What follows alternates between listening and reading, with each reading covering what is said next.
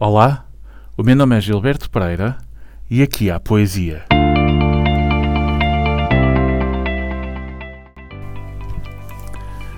Autor de uma rica obra literária, ainda hoje aguarda um maior reconhecimento há muito merecido. Originário de uma família de alta burguesia com origem inglesa por parte da avó materna, Alberto Raposo Piduel Tavares faleceu em 1997, com 49 anos, vítima de linfoma. Foi Prémio PEN Clube de Poesia em 1988 e oficial da Ordem Militar de Santiago da Espada. Alberto deixou atrás de si uma vasta obra literária, composta por poesia, prosa, peças de teatro e ainda uma ópera e um livro de fotografias sobre Portugal, ambos incompletos.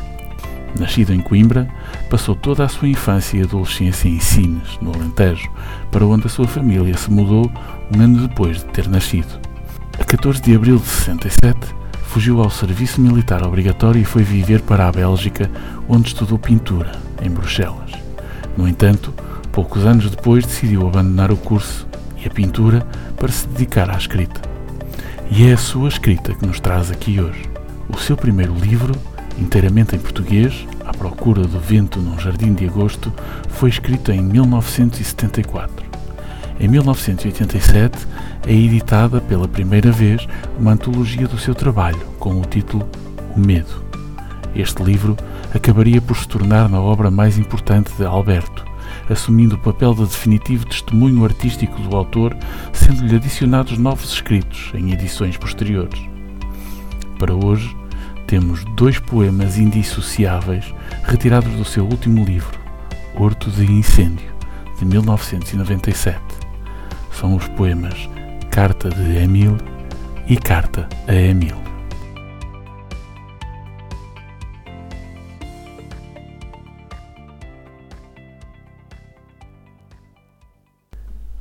Carta de Emile A minha cidade tinha um rio de onde sobe hoje o cheiro a corações de lodo, e um eflúvio de enxofre e de moscas cercando as cabeças dos vivos.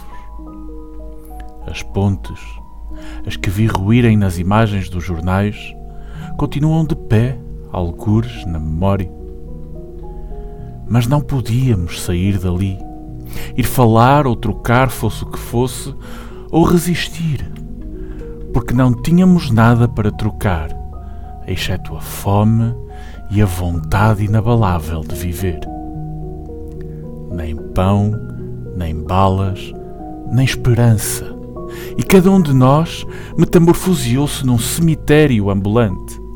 Cada um de nós sepultou na alma uma quantidade desumana de dor e de mortos. Tudo se decompõe apodrece, e as mãos enterram-se no estrume das horas. Assim te escrevo, sentado na parte mais triste do meu corpo, noite dentro, a boca a encher-se-me de ossos, até que irrompa a manhã e os tiros recomecem, e a cinza do cigarro caia no chão, e em mim cresça uma alegria maligna.